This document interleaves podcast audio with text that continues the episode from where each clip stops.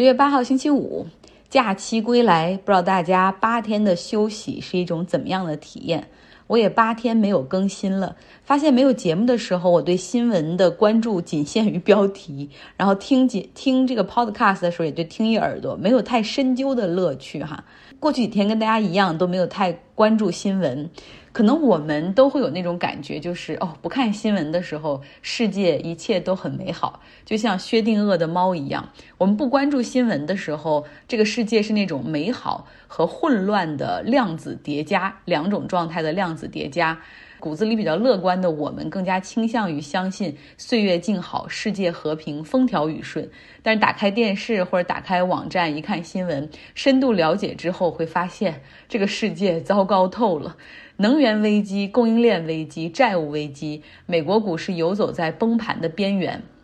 然后另外还有这些丑陋的互联网大公司的真相，哈。那个大的社交媒体平台 Facebook，它有一个前员工去美国国会作证，就是说像 Facebook 这样的互联网公司，就是利用算法拼命的去延长用户的使用时间，他们的目的只有一个，就是增加自己的收入。假如你喜欢假新闻，那我们就多给你假新闻；假如你喜欢阴谋论，那我们就多给你点阴谋论。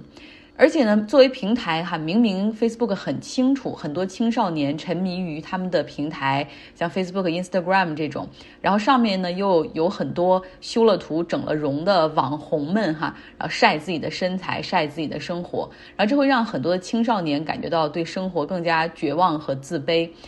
甚至出现了那种什么去减肥呀，然后过度节食导致厌食症的情况。但是像 Facebook 这样的平台，就是我管你的死活，只要你愿意用我的平台，只要你还有一口气儿哈，我就再有毒的信息我也通通都给你。呃，在假期期间，我其实也看了一下朋友圈哈，看看大家吃什么玩什么，我也感受感受过节的气氛。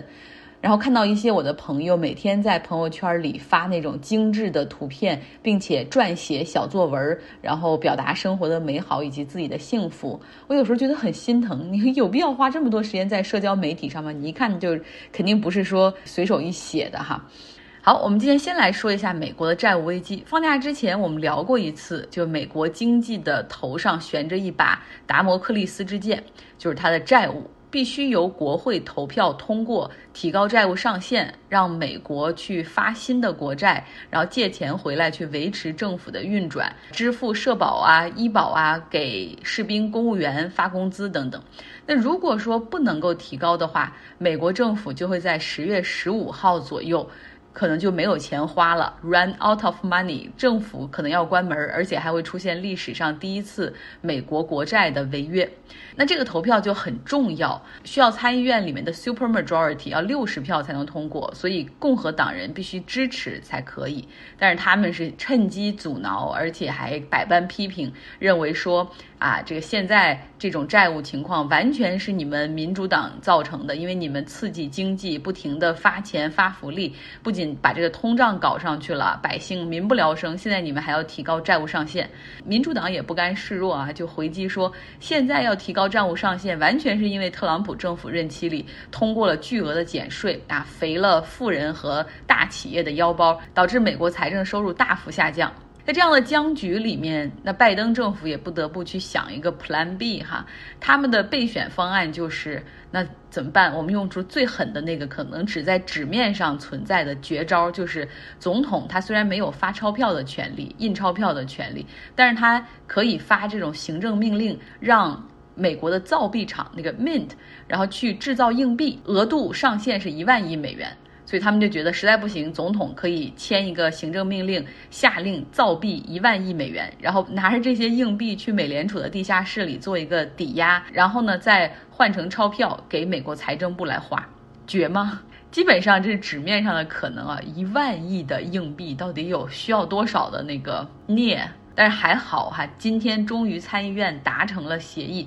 同意提高债务上限。但是别高兴得太早，只是给了两个月的期限，债务上限提高到今年十二月初，也就是到感恩节之后、圣诞节之前，又会来一波这样的闹剧哈。之前呢，美国财政部要求提高债务上限是到二零二二年底，相当于是共和党存心让民主党就是难过难堪。你要一年零两个月对吗？我给你两个月。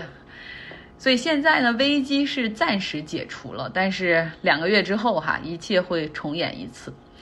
我们再来说说能源危机。最近天然气和原油价格双双走高，直到昨天，普京说了一句话：俄罗斯将增加对欧洲市场的天然气供应。那么这一句话下来，这个天然气的期货价格出现暴跌。多说一句，今天是普京的六十九岁的生日，所以有人说他在他生日的前一天，他给整个欧洲人送了一个大礼。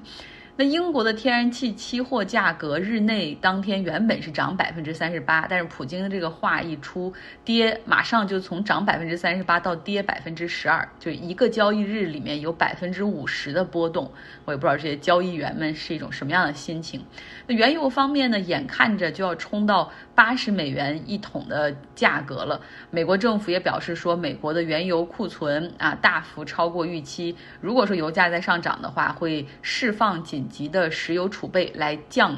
原油价格，那这样一来呢，美国原油价格以及北海布伦特原油价格都双双下跌了百分之二左右。但是不能忽视的是啊，其实在过去一年里面，尤其是天然气的价格涨了很多，涨了超过百分之一百五十，而它呢又是欧洲大陆主要发电以及冬季取暖的能源的这种主要依赖。目前看来，英国是所有的这个欧洲国家中可能会受打击最严重的，因为它风资源不给力，风力的发电量下降，需要更多的天然气。与此同时呢，脱欧之后导致卡车司机的紧缺，让很多的加油站都出现了断货。我特别爱听那个英国政治脱口秀哈，然后他们就讲说，哎呀，这个事儿充分你就能够看出百姓到底有多么不信任政府。当 Boris Johnson 英国首相对着电视说，大家不要恐慌，不用去加油，千万不要去，我们有很多很多。听了这个消息之后，几乎所有有车的人都赶紧拿着钥匙出门去加油。然后呢，他们还说，这个英国政府搞出的这个短期签证，让欧盟的卡车司机可以进入到英国缓解岗位空缺，就没见过这么实用主义的签证。这个签证的有效期只到圣诞节左右，就要把这些人送回去哈，就是又又想让这些人来帮助解决燃眉之急，然后又不希望这些人留下，然后去抢英国人的工作和福利。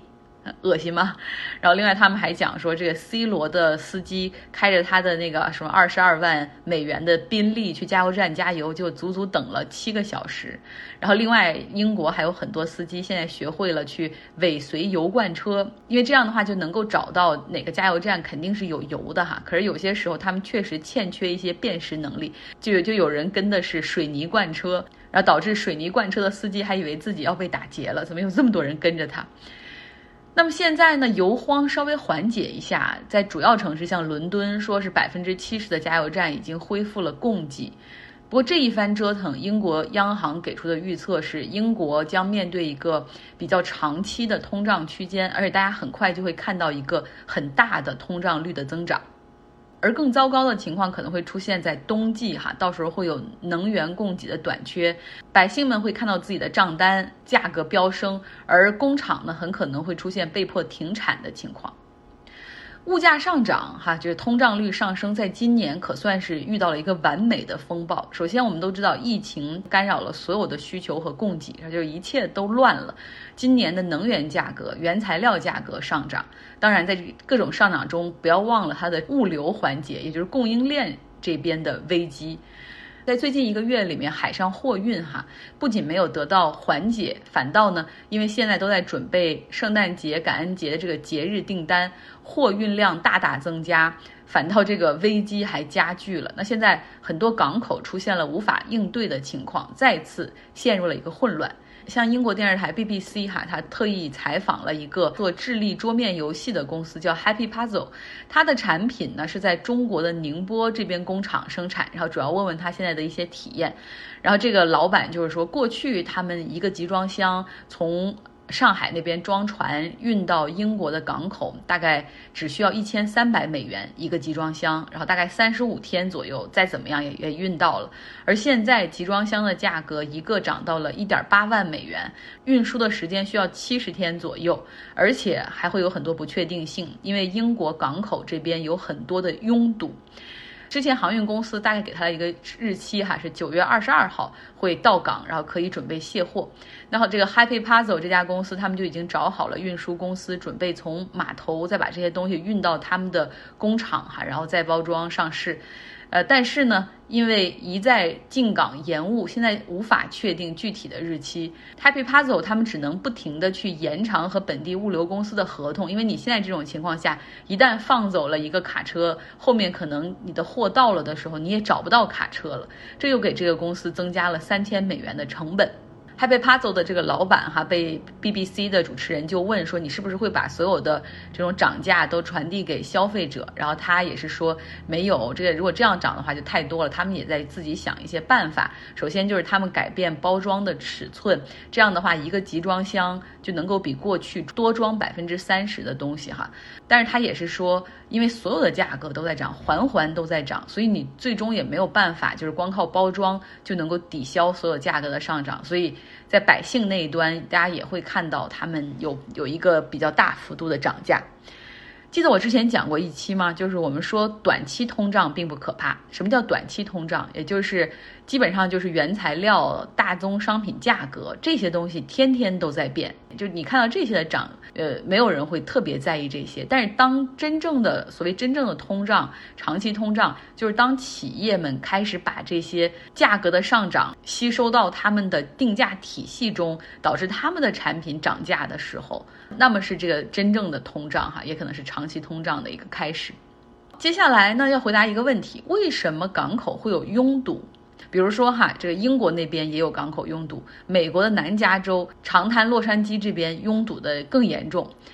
为什么会这样？第一个原因就是要进港的货轮数量比疫情之前多了一倍。现在目前是有六十二到七十三个集装箱货轮在长滩和洛杉矶这边等待进港卸货，创了历史最高。这些货轮就都在这个港口附近港湾里面就这样趴着，然后他们有大量的这种空气污染的排放。另外还有一艘货轮忙中出错，还撞到了一个原油管道，导致这南加州那边出现了十二点六万加仑的原油泄漏。天，这很好可怜的这个海洋生物哈，又又会造成一波新的污染。就第二个原因就是你这个货轮要装卸，它需要有一定的匹配。通常大的那种货轮进港，一般卸货需要三到五天，你要和这个港口的卡车、装卸设备、仓储的空间以及港口工人的这种劳动力进行一个匹配。然后同时呢，你还要考虑这个货物之后，它有的可能是要通过火车运往中部、东部，然后要和这个火车的运力和订单进行一个匹配，所以这个就会影响到仓储的空间，对吧？所以这是环环相扣的。而现在呢，这个所有的其他的这些东西的的这个量并没有变，但是当大量的这种货物要进港，集装箱准备装卸的时候，你会发现。然后这个整个的这个天平哈已经被踢翻了，就完全是陷入到了 chaos，就是非常的混乱的一个情况。